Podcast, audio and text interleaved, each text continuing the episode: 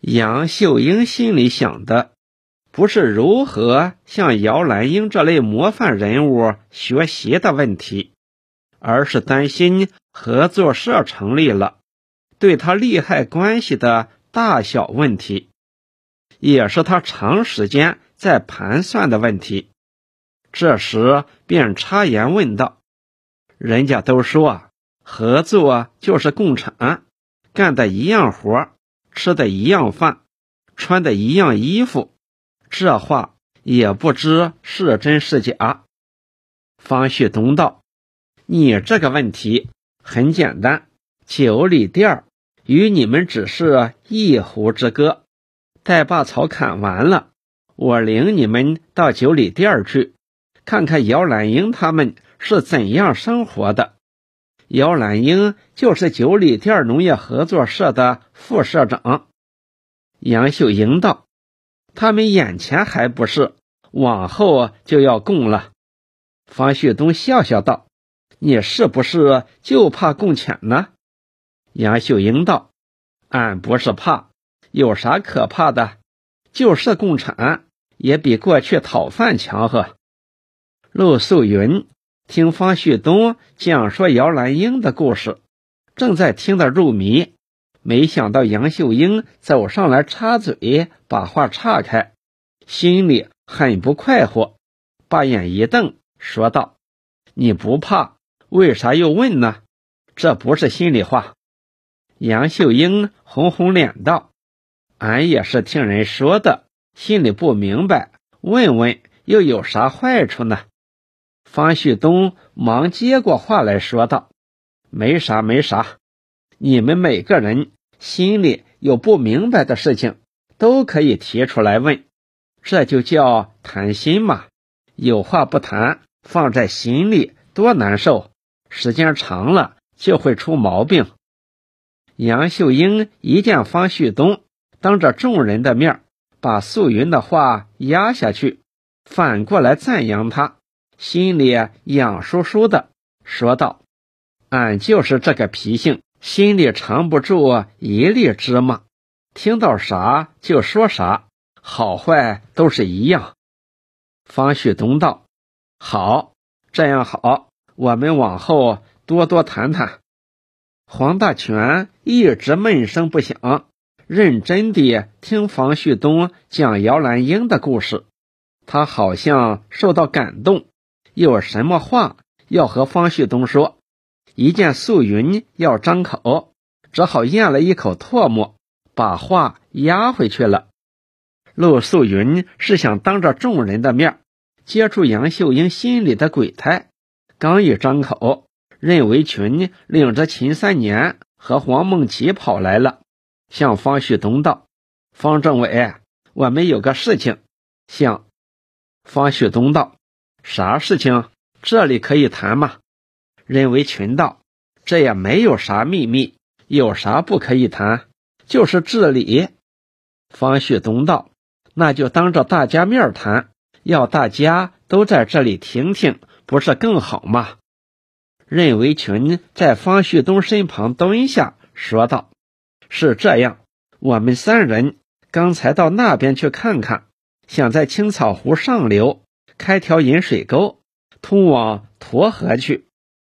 方旭东考虑了一下，说道：“青草湖上边是九里区，不是我们黄团区呀。”任维群道：“你看看地图就知道了。每年九湖受涝，水都是从外边来的。要是能把外来的水引到沱河去，我们九湖也就不遭水灾了。”方旭东道：“你的地图在哪里？拿来给我看看。”任维群从身旁拾起一根炉柴，非常熟练地几画几绕，便在地上画出个九湖形势图，道：“这不是吗？你看这里的地势，西北高，东南洼，每年的水都是从西北下来的。我们要是从这里挖一条沟。”把水引到沱河去，酒湖就可以保住了。方旭东仔细看看这个地图，问道：“你那张治理酒湖的规划图上有这条沟吗？任维群道：“没有。”方旭东道：“是呀，我记得是没有这条沟。”任维群道：“老祝说啊，治理酒湖是长远规划，一定要带我们把群众组织起来，成立了农业合作社，把私人的田界都消灭。”才能有力量来彻底治理好九湖，而且那个规划太大了，关系到几个区的事情，不是一下能办得到的。方旭东道：“这么说，你这个计划又是新的方案了？”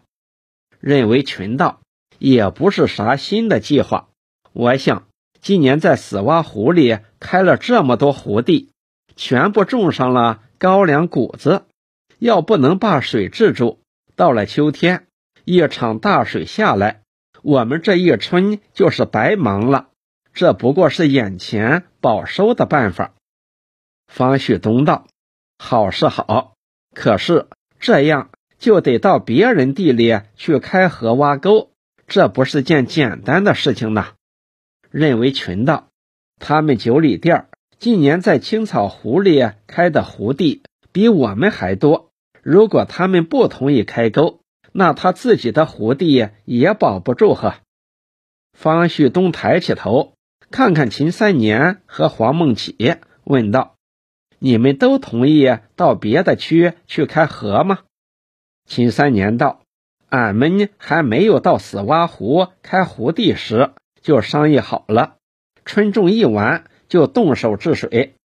黄梦琪又补充道：“要是不同意，就不在死洼湖里开荒了。”方旭东又问大家道：“你们也同意吗？”“同意，谁会不同意？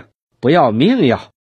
俺九湖的人提到治水，没有一个不赞成的。要翻身，就得先治好酒湖，不治酒湖。”啥时候也翻不了身，不然种下去又被淹掉，还不白费力。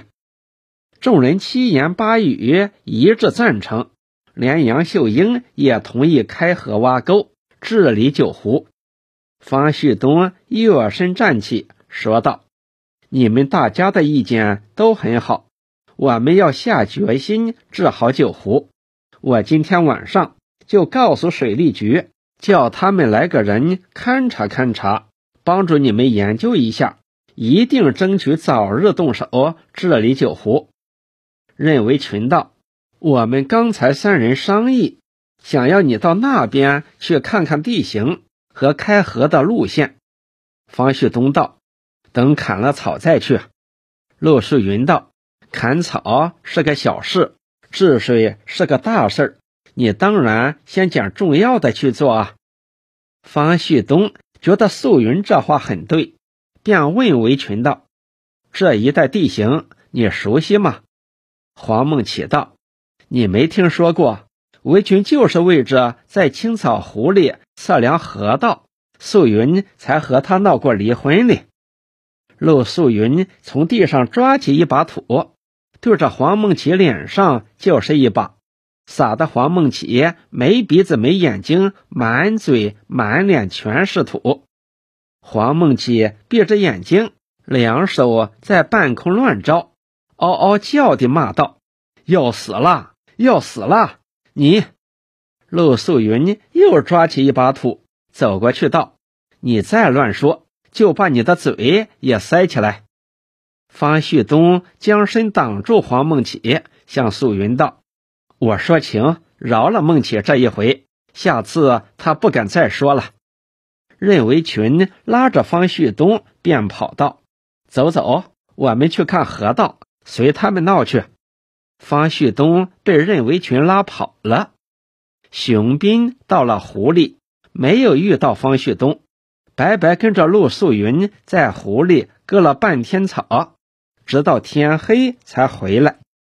方旭东和任维群从青草湖跑到沱河口，又从沱河返回到九里店。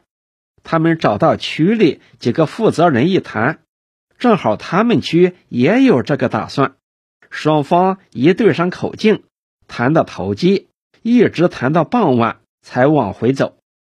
方旭东回到任大庄，已是上灯的时候了，在庄头上与任维群分了手，直奔何老九家来。